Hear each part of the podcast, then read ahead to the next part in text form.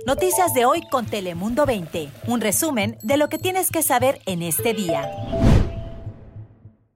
Bienvenidos a nuestro noticiero digital de Telemundo 20. Yo soy Melisa Sandoval y hoy podrá tener las noticias más importantes del día resumidas en pocos minutos a su disposición para estar informados en cualquier momento cuando lo deseen. Así que empecemos. Bueno, la primera me sentí muy bien, no me dolió el brazo del todo. Ah, con esta, no sé, estoy esperando. Hay personas que han tenido problemas, pero yo no creo que voy a tener ninguno. De acuerdo a un portavoz de Scripps Health, debido a la escasez de la vacuna, este centro de vacunación tuvo que cerrar sus puertas, pero hoy reanudaron sus operaciones. Mary Romero recibió su segunda dosis en el centro de vacunación de Chulavista, mientras que ella no tuvo ninguna complicación con su cita de inmunización. Para otros no fue de manera igual, ya que buscaban saber dónde podrían encontrar un espacio. De acuerdo con la supervisora Nora Vargas, se espera que a partir de la semana que entra llegue el primer cargamento de Johnson Johnson a San Diego para así mitigar la escasez de la inmunización y el condado ha establecido un sistema de cita separado para los empleados de las escuelas con la esperanza de agilizar el proceso. Se trata de la plataforma llamada Beba por el cual únicamente el personal educativo podrá reservar su cita. De acuerdo con la organización sin fines de lucro, hasta el momento 20.000 educadores han recibido la primera dosis. Recordemos que el plan de vacunación escolar comenzó con educadores que trabajaban en vecindarios donde la tasa de infección eran más altas. Pero ahora todos los empleados de las escuelas del condado de San Diego pueden inscribirse y cerca de 26 mil personas condenadas por delitos graves de marihuana han tenido un cambio en sus registros judiciales, ahora a delitos menores. Las reducciones y descartos se hicieron oficiales por una orden de la Oficina del Fiscal del Distrito del año pasado como parte de una ley estatal que fue consecuencia de la Proposición 64. La medida aprobada por los votantes del 2016 que legalizó parte del uso de la marihuana Además, se desestimó por completo a unas mil personas con condenas de delitos menores relacionadas al cannabis. Y la votación en la elección especial para llenar el escaño del Distrito 79 en la asamblea que dejó vacante Shirley Weber comenzará a partir de mañana lunes. Cinco candidatos buscarán el puesto que abarca el sureste de San Diego. El voto puede emitirse en el sede de registro de votantes del condado de San Diego en Kearney Mesa de lunes a viernes desde las 8 hasta las 5 de la tarde. Se le pide a los votantes que traigan una mascarilla y que planeen mantener la distancia social. Si ningún candidato obtiene la mayoría en la segunda vuelta electoral el 6 de abril, entre los dos primeros clasificados se llevará a cabo el 8 de junio. Y el gobernador Gavin Newsom se prepara para dar su tercer discurso estatal este próximo martes 9 de febrero. A diferencia de las ocasiones anteriores, esta vez será virtual debido a la pandemia. La presentación virtual a la legislatura de California será transmitida desde el condado de Los Ángeles a las 6 de la tarde. Durante los últimos meses, Newsom ha sido fuertemente criticado por las órdenes de cierre y ya casi 2 millones de californianos han firmado una petición para realizar una elección revocatoria.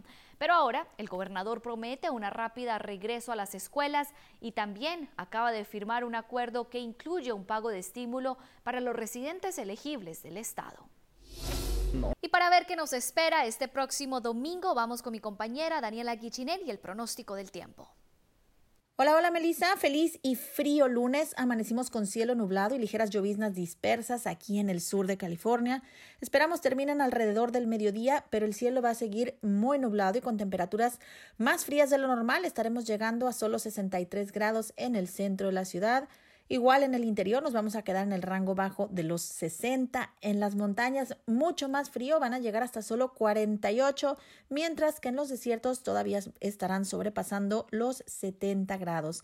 Más frío vendrá para mañana martes y también lluvias ya un poco más fuertes, sobre todo durante las horas de la tarde y toda la noche. También va a estar lloviendo el miércoles, que por cierto va a ser el día más frío de la semana. El jueves igual estará lloviendo, habrá acumulados de lluvia de hasta una pulgada durante estos días.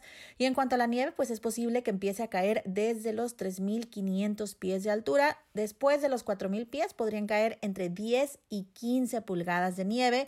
Pasando los 4.500 pies de altura, los acumulados podrían ser de hasta 20 pulgadas más de tres pies de nieve. Las carreteras pues se verán afectadas seguramente a causa de esta tormenta. Además habrá neblina y viento, así es que si tiene usted planeado transitar por las carreteras hacia las montañas, por allá en San Bernardino, en Riverside o aquí mismo en San Diego, Esté pendiente porque seguramente van a necesitar cadenas o incluso podría haber cierres, sobre todo en la carretera 8, que es la que pues más comúnmente se cierra cuando hay estas condiciones. Ya lo sabe, salga con tiempo, maneje con mucha precaución y pase un feliz lunes. Ahora vamos con Ricardo a más información. Muchísimas gracias Daniela y te deseo a ti un excelente inicio de semana. Ahora empecemos con noticias locales y es que el domingo se realizó una marcha en el Parque Comunitario de Chulavista por los dos meses de desaparición de Maya Milet, quien fue vista por última vez el 7 de enero en su casa por Paseo de los Gatos. Docena de familiares y amigos se reunieron con pancartas suplicando el regreso de Maya. Ahora, todavía se desconocen varios detalles sobre la investigación de su desaparición pero hace un mes y medio hubo una orden de cateo hacia su casa de Maya que comparte con su esposo y tres hijos, pero ninguna información ha salido al público aún. Y con la llegada de las vacaciones de primavera o Spring Break, existen preocupaciones de nuevos repuntes de casos de coronavirus a medida que varios estados quitan el uso mandatorio de las mascarillas. Por ejemplo, en la Florida las vacaciones de primavera ya están en pleno efecto con miles de turistas en las playas y de fiesta.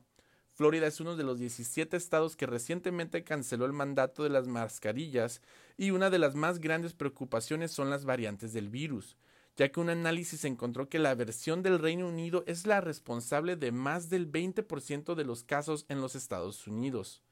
El doctor Anthony Fauci continúa recomendando el uso de las directrices de salubridad. Y esto es todo por mi parte. Regresamos contigo, Melissa. Adelante. Muchísimas gracias Juan Ricardo por ese reporte y sigamos con otras noticias. 11, vamos para 12 meses cerrados y nos siguen culpando a la pandemia, pero pues estamos cerrados, o sea, no entiendo cómo, cómo somos responsables cuando no tenemos gente, no tenemos este ingreso, no tenemos, o sea, no tenemos apertura. Mañana lunes, Baja California hace su transición a semáforo color amarillo. La gran mayoría de los giros comerciales tienen permiso para operar. Es el caso de los bares, una de las actividades más castigadas durante la pandemia. Los bares en Baja California podrán abrir con un 50% de aforo, por lo que los operativos por parte de inspección y verificación municipal también se intensificarán precisamente para que cumplan con todos los protocolos sanitarios.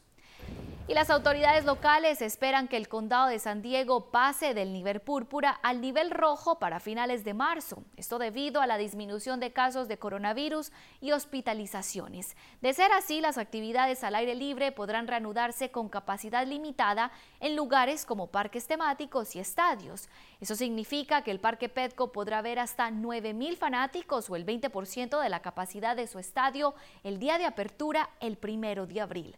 Además, los parques temáticos como Legoland y SeaWorld podrán tener un 15% de capacidad en el nivel rojo. Muchísimas gracias por habernos acompañado en esta edición digital de noticias. Nos vemos en la próxima. Chao, chao.